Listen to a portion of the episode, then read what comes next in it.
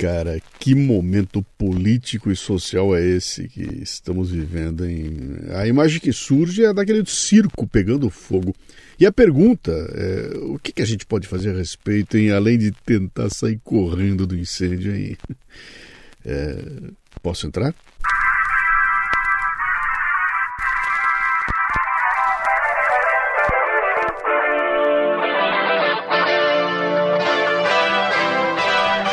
Amigo, amiga, não importa quem seja, bom dia, boa tarde, boa noite. Este é o Café Brasil e eu sou Luciano Pires. Antes de começar o show, o recado: preparamos um resumo do roteiro deste programa com as principais ideias apresentadas. É um guia para você complementar aquelas reflexões que o Café Brasil provoca. Para baixar gratuitamente, acesse o roteiro deste programa no portal cafebrasil.com.br barra 564. Olha, já vai começar o programa. Não, não quero ser um cocotó. A dança da garrafa é muito bacana. Não, não quero ser um cocotó. Vem comigo ver que é legal pra chuchu. Não, não quero ser um cocotó. Pintinho amarelinho junto com o glu-glu. E quem vai levar o e-book Me Engana Que Eu Gosto é o Vitor de Porto Velho. Aliás, deixa eu dar uma dica aqui. Cara, se você ganhou o e-book, se você ganhou algum brinde aqui no programa e não entrar em contato conosco, a gente não tem como adivinhar. O pessoal tá ganhando e não, não dá bola, depois reclama. Ah, ninguém recebi nada. Eu tenho que receber um contato, tenho que receber um e-mail de vocês pelo contato arroba lucianopires.com.br ou então pelo WhatsApp que a gente diz no final do programa. Bom dia, boa tarde, boa noite, Luciano Pires, Lalá e Cissa. Esse final de semana eu tive com o meu padrasto e ele na sua humildade e uma certa ignorância por não ter tido estudos universitários, mas tem seu patrimônio, tem seus méritos, trabalha muito, acorda muito cedo, dorme cedo. Nós estávamos conversando sobre previdência, né? E ele falou, eu comentei com ele algumas coisas que eu havia escutado no, no podcast aqui. E ele falou assim, não pensa essas coisas não. Né? Falando sobre o que poderia se fazer para mudar um pouco o Brasil. Ele falou assim, vive a vida. Esquece essas coisas, senão você vai ficar louco. Eu falando da, das mudanças que deveria acontecer no Brasil, de direito trabalhista, tributário, ele falou, cara, não é o seu pensamento que vai mudar não. E hoje escutando aí o Vida de Vampiro, acabei de terminar o episódio, podcast, uh, fiquei pensando, né? Tantos vampiros a gente tem incomodando a nossa vida, né? E quanto mais escuto Café Brasil, mais eu penso na melhoria do Brasil. Acabei de sair de casa aqui e estava passando o Jornal Nacional. Uh, mais coisas sobre o petrolão.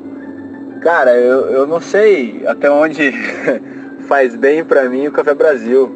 Eu, me, eu fico indignado que com tanta roubalheira na cara dos brasileiros, na cara da justiça, e nada acontece. Quem fornece para o governo, para as prefeituras via licitação, só recebe se der propina, senão eles não pagam. Né? A empresa que eu trabalho, a gente é, infelizmente é, foi taxado com esse tipo de é, cobrança né? Nós pulamos fora, porque você acaba se comprometendo, se sujando por uma idiotice. Né? Denunciamos já. Então é complicado a justiça ficar tão cega, né? Como a estátua da justiça realmente é cega com uma balança na mão. E infelizmente não abre o olho para ver que com tantos depoimentos ainda se quer provas né? É lógico que o que é ilícito não vai ter prova. Né? Me admirou muito quando Odebrecht disse que tinha um setor só para isso, e com as planilhas tudo anotado. Que é prova maior que isso? Né? E eu me pego pensando durante o dia, durante alguns procedimentos que acontecem no dia, sobre tributação, o quanto a gente paga, mais 50% dos produtos que a gente do valor pago nos produtos são impostos, cara.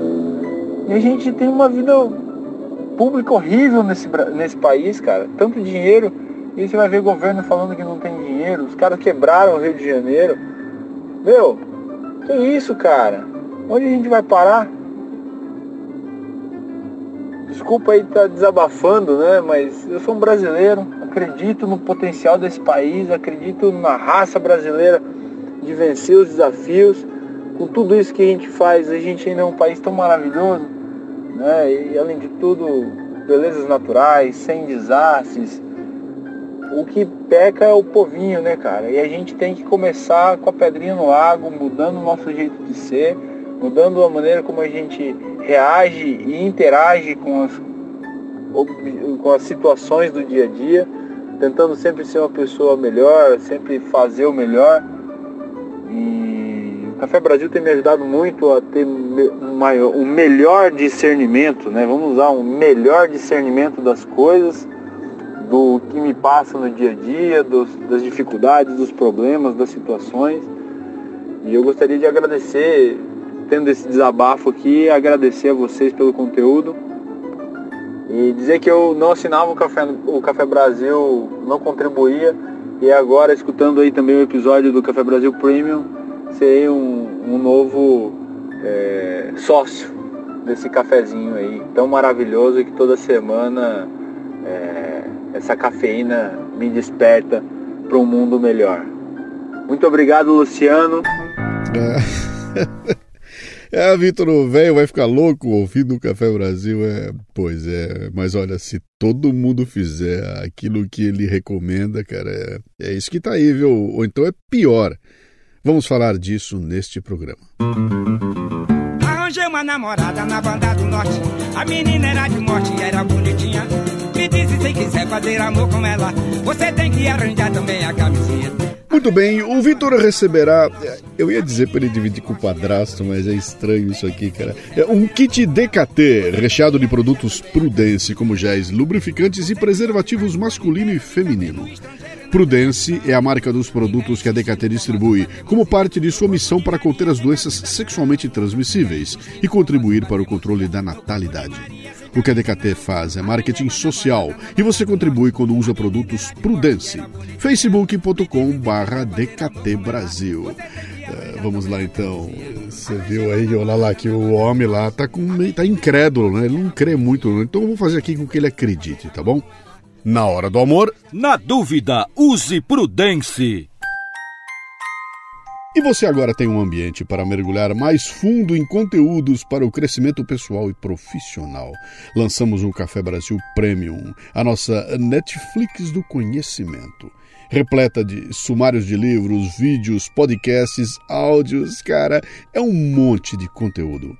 É uma festa para quem quer crescer. Acesse cafebrasilpremium.com.br. Conheça a nossa proposta. Junte-se aos mais de 700 assinantes que já estão viajando por lá. cafebrasilpremium.com.br. Conteúdo extra forte.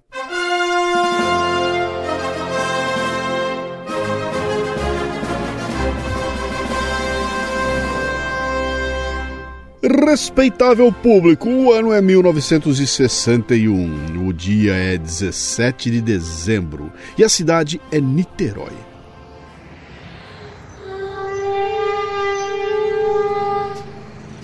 O alto, proclamado maior e mais completo circo da América Latina, o Gran Circo Norte-Americano, que tinha cerca de 60 artistas, 20 empregados e 150 animais, havia se instalado na cidade.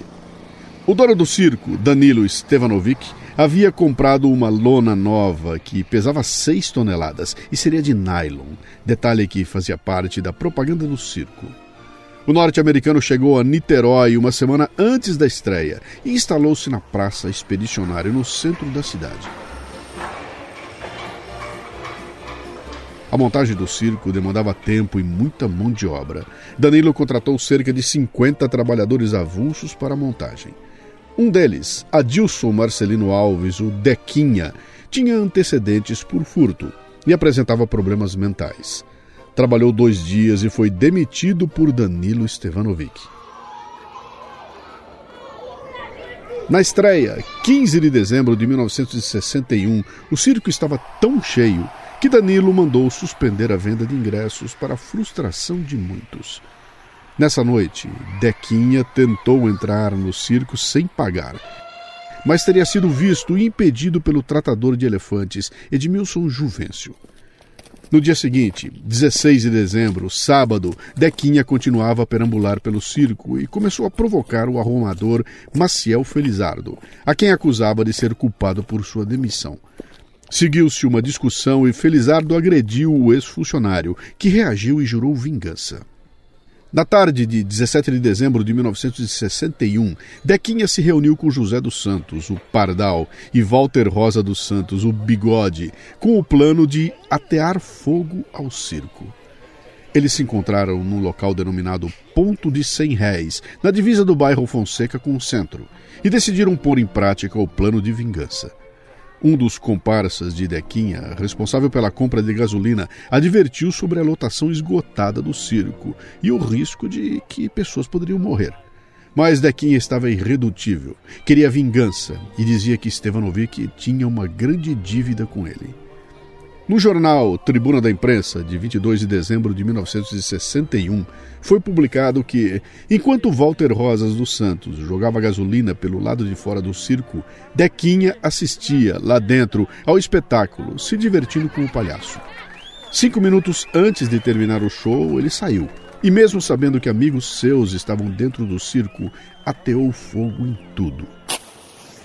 Esse relato teria sido feito aos jornalistas pelo próprio Dequinha, na presença dos policiais. Com 3 mil pessoas na plateia, faltava pouco tempo para o espetáculo acabar, quando uma trapezista notou o incêndio.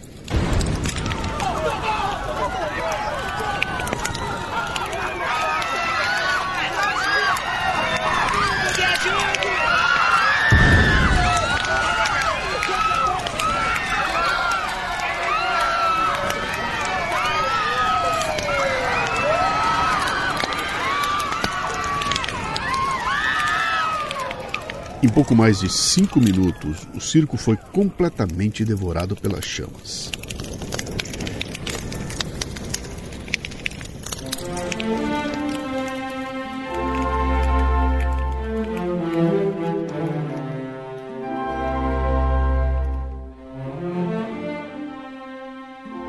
Trezentas e setenta e duas pessoas morreram na hora, e aos poucos vários feridos morriam, chegando a mais de 500 mortes, das quais 70% eram crianças. Ironicamente, a fuga de um elefante da sua jaula foi o que acabou por salvar muita gente. O animal, com a sua força, arrebentou parte da lona, abrindo uma rota de fuga. A lona, que chegou a ser anunciada como sendo de nylon, era na verdade feita de tecido de algodão revestido de parafina, um material altamente inflamável. Na multidão em pânico, muitos morreram por pisoteamento.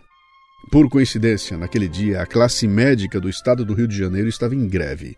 O Hospital Antônio Pedro, o maior de Niterói, estava fechado. A população arrombou a porta e os médicos em greve foram sendo convocados através da rádio, pelos soldados do Exército, que compareceram ao hospital de imediato. Médicos de clínicas privadas também foram atender aos feridos. Inclusive, os cinemas e teatros de Niterói, no Rio de Janeiro, e outras cidades vizinhas interromperam seus espetáculos para averiguar se haveria médicos entre o público. Tal foi a dimensão da catástrofe. Padres também foram convocados de emergência para darem a extrema unção às vítimas que não tinham esperança de sobreviver. Nos dias seguintes, várias personalidades da elite fluminense e brasileira, no geral, deslocaram-se a Niterói para prestar o um máximo de apoio e auxílio às vítimas. Dentre essas personalidades, destaca-se o então presidente João Goulart. Foi a maior tragédia já vivida em Niterói e causou comoção no mundo inteiro, com votos de pesar, inclusive do Papa João XXIII. A cidade ficou traumatizada e só voltou a ver um circo 14 anos depois.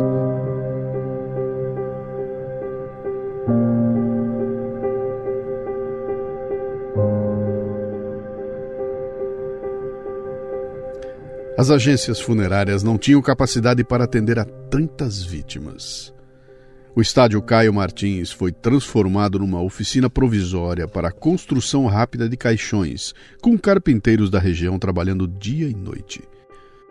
Os cemitérios municipais de Niterói logo ficaram lotados. Assim, uma roça no município de São Gonçalo, vizinho de Niterói, foi usada de urgência como cemitério para enterrar os corpos.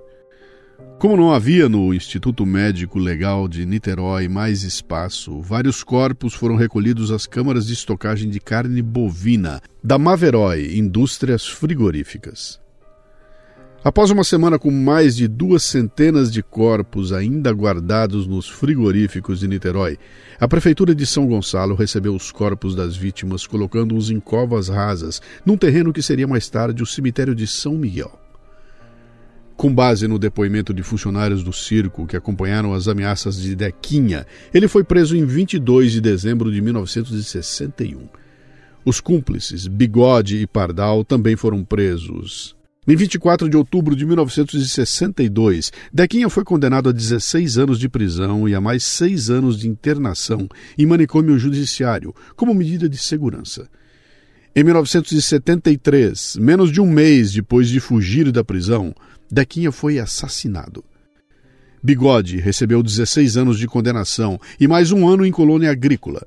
Finalmente, Pardal foi condenado a 14 anos de prisão e mais dois anos em colônia agrícola.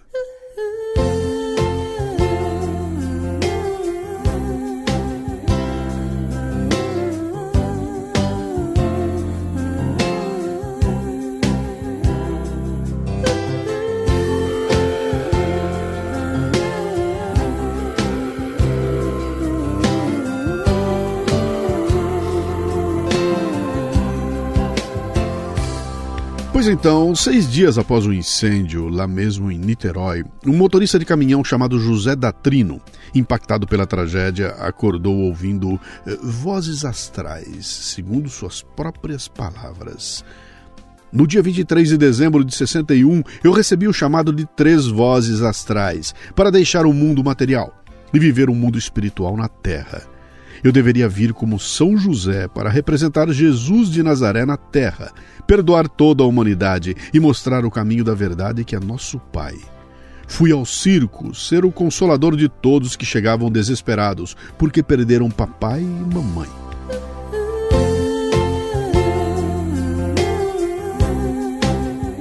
O empresário pegou um de seus caminhões, foi para o local do incêndio e plantou um jardim e horta sobre as cinzas do circo. Aquela foi sua morada por quatro anos. E daquele dia em diante, passou a se chamar José Agradecido, ou simplesmente Profeta Gentileza. Nós que passamos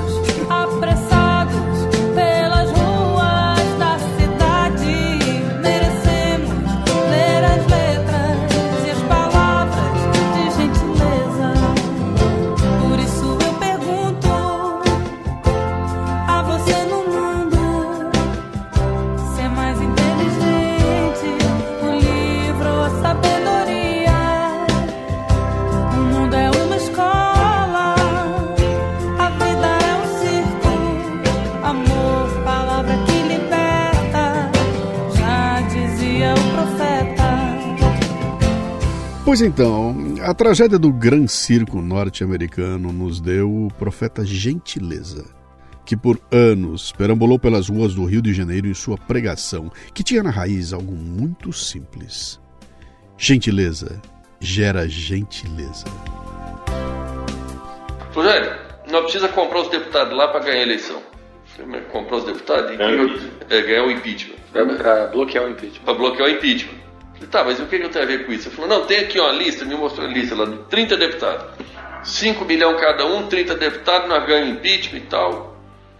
Falei, uai, mas será que 30 deputados ganham impeachment? Não teria, e não ganharia ainda, né? Imagina se tivesse comprado os 30, ainda teria perdido. Enfim, é uma situação constrangedora ali e tal. Isso um dia antes do. No sábado, à noite, sábado 10 da noite. Eu disse, João, faz o seguinte, cinco deputados, por 3 milhões você pode comprar, por minha conta. Pois então, eu comecei o programa com o dramático relato da tragédia de Niterói para ilustrar o momento que vivemos no inesquecível primeiro semestre de 2017. Quando parecia que a Operação Lava Jato atingira o seu ápice, chegando ao presidente Michel Temer e às estarrecedoras delações de Joesley Batista, o dono da JBS, que abalou os alicerces da República.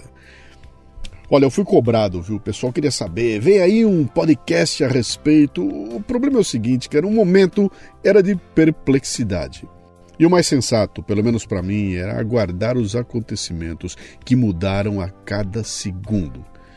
Tinha muita gente interessada na confusão generalizada e naquele momento era muito fácil ser transformado em inocente útil.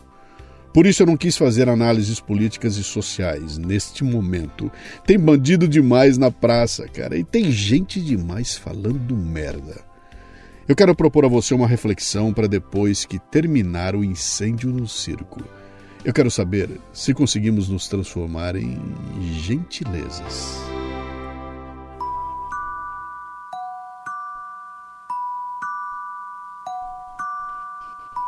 Será que não dói menos assumir de vez que este nosso sistema só funciona porque a gente paga propina e, e que temos a expectativa de que servidores públicos poderosos vão enriquecer? Olha, isso é o que todos fomos acostumados a esperar, foi isso que a gente construiu. É a iniquidade de nossas vidas. Aprendemos a apreciar os poderosos de longe, a ambicionar suas riquezas e, a menos que sejamos diretamente afetados pelo comportamento imoral e não ético de algum desses poderosos, acabamos nos identificando com seu sucesso.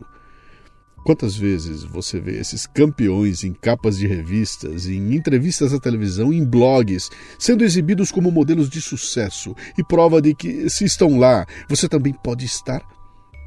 E assim acabamos entregando o controle da economia a esses campeões. Afinal, são eles que sabem das coisas. São eles que, com dinheiro, fazem mais dinheiro. São eles os doutores, não é? O mesmo vale para a classe política.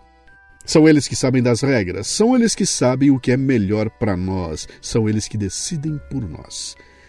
E foi nisso que nos transformamos um rebanho de bovinos resignados assistindo os campeões pintando e bordando, até que em 2013 algum movimento se inicia. Sim, em 2013 foi um movimento dirigido, com interesses claros, mas que abriu caminho para o que aconteceu em seguida. O povo indo às ruas, de forma desorganizada, sem pautas claras, sem lideranças válidas. Mas foi um começo o suficiente para trazer os bastidores da política para primeiro plano, para dar o palco que a Lava Jato precisava, para tirar as máscaras dos campeões e revelar suas caras feias. E lá se vão quatro anos, até chegar no Wesley da JBS e suas gravações deste circo de horrores.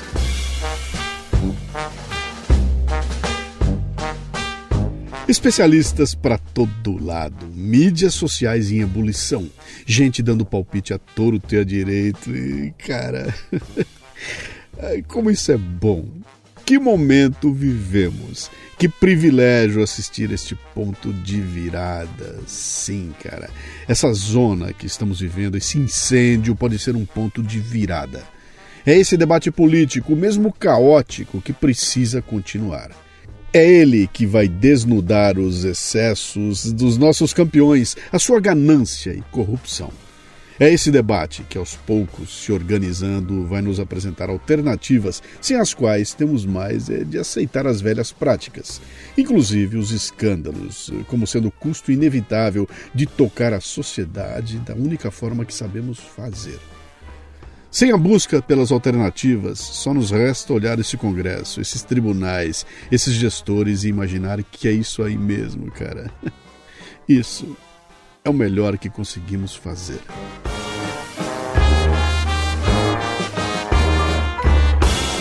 Como animais sociais, somos programados para liderar e sermos liderados. Exatamente como macacos ou lobos, respeitamos o que chamamos de hierarquia da dominância. Ao reconhecer alguém como líder, imediatamente nos submetemos a ele.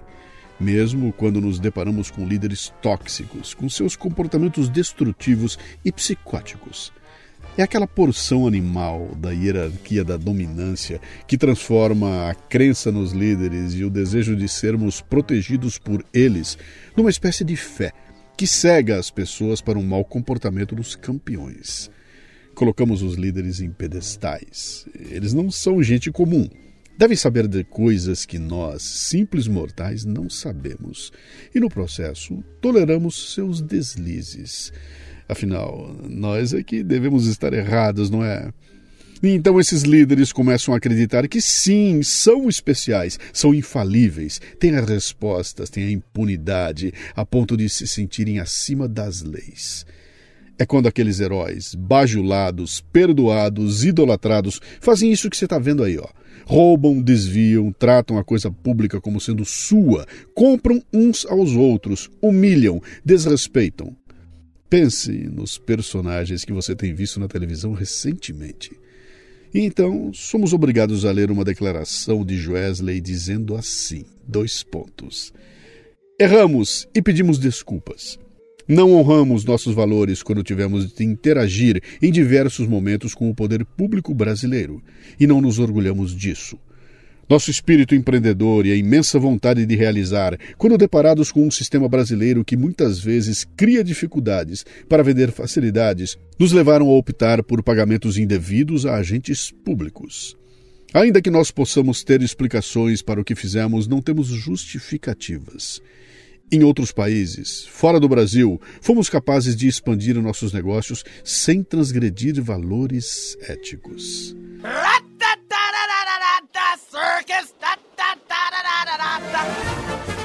Entendeu a nota do Joesley?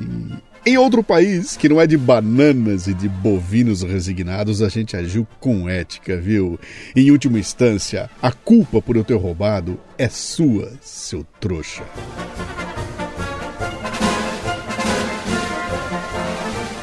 Os Joesleys Aikes, Cunhas, Cabrais, Aécios, Lulas e tantos outros não compreendem que o Brasil é de todos. Acham que é deles. E, para se manter no poder, mentem, manipulam e compram. A única forma de combater essa situação é erguer-se contra esses líderes tóxicos. E temos vários exemplos pelo mundo, mostrando que foi preciso que algumas centenas, quem sabe milhares de pessoas comuns, como eu e você, praticassem ações heróicas. Como fez a Janaína Pascoal, que ainda é tratada por muita gente como uma maluca, mas que a partir de sua iniciativa individual, do seu inconformismo, derrubou Dilma Rousseff. Ouça o Leadercast que eu gravei com ela. É preciso mudar o discurso. Parar de gastar energia defendendo minorias e oprimidos, combatendo os ricos, isso é muito pequeno e ineficiente. Serve apenas para dividir a sociedade em classes, em pequenos grupos muito fáceis de serem neutralizados. É preciso parar de colocar nossos esforços nas ações táticas. Temos é de botar energia nas ações estratégicas. Temos de defender valores. Você ouviu? Valores. Quando defendemos valores, não importa se você é homem, mulher, jovem, preto, velho, branco, gordo, magro, rico ou pobre, percebe? Sabe aquele tiozinho do qual você tira sarro porque ele fala de honra e sobre um tempo que não existe mais? Sabe aquela tiazinha que você considera uma coitada, pois ela fala de caráter, de educação e do respeito que não existem mais? Sabe aquele professor que você desdenha porque ele fica filosofando e enchendo sua cabeça de blá blá blá em vez de falar de vendas, de produtividade, de execução? Sabe aquele cara estranho que você considera um maluco porque ele fala de gentileza? Preste atenção neles. Defenda-os, proteja-os, valorize seus discursos. Eles representam a única arma capaz de nos proteger dos Joesleys, os valores exatamente como aqueles que seus pais passaram para você e que estão esquecidos num baú, pois o importante mesmo é o campeão, cara, o vencedor, a autoridade. Pois é. Quem acha que no final das contas o que interessa é o campeão, merece que o circo pegue fogo.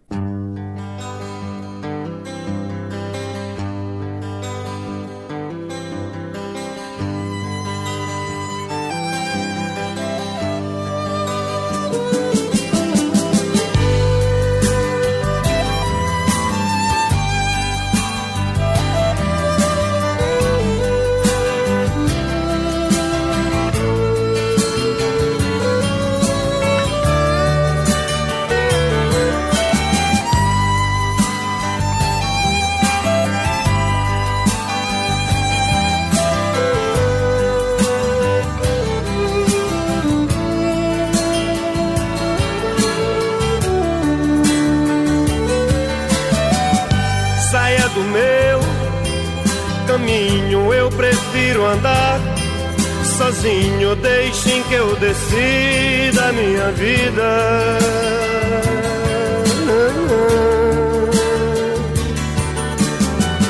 Não preciso que me digam de que lado nasce o sol, porque bate lá meu coração.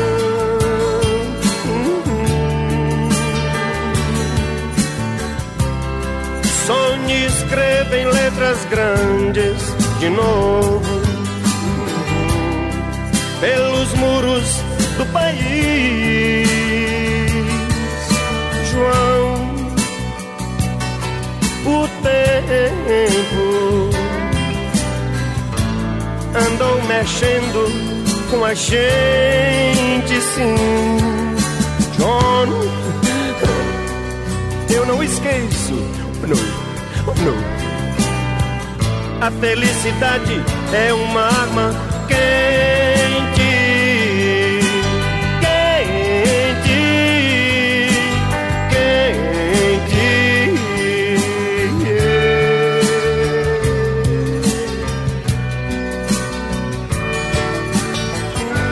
E assim então, ao som de comentários a respeito de John de Belchior.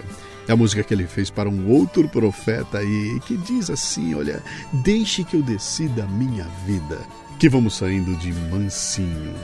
Olha, este programa não é uma análise política, é só um grito de alerta, um chamado às nossas raízes, aquilo que falta aos Joesleys.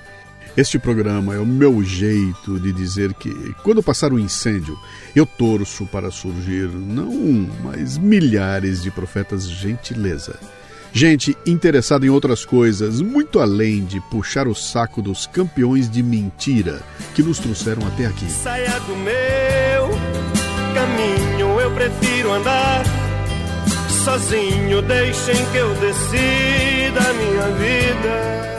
Com o ansioso Lala Moreira na técnica, a desorientada Cissa Camargo na produção e eu, que às vezes me considero um palhaço, mas não de circo, Luciano Pires na direção e apresentação. Estiveram conosco o ouvinte Victor, Belchior, um monte de música de circo, o Wesley Batista e a Marisa Monte. Este é o Café Brasil. De onde veio este programa tem muito mais. Visite para ler artigos, para acessar o conteúdo deste podcast, para visitar a nossa lojinha no portal cafebrasil.com.br. Mande um comentário de voz pelo WhatsApp no 11 964 29 4746.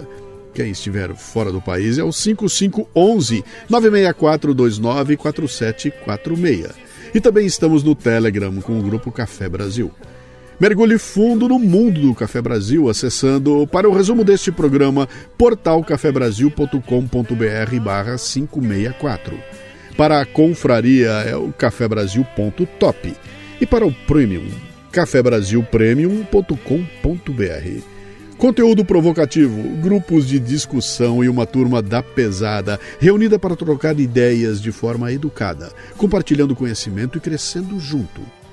Para terminar, tinha que ser ela, né? Profeta Gentileza. Gentileza remete todos os males. Amor e liberdade. Cadê o amor? Ninguém tem amor a ninguém. Ninguém ama ninguém, ninguém conhece ninguém. Isso aqui cega.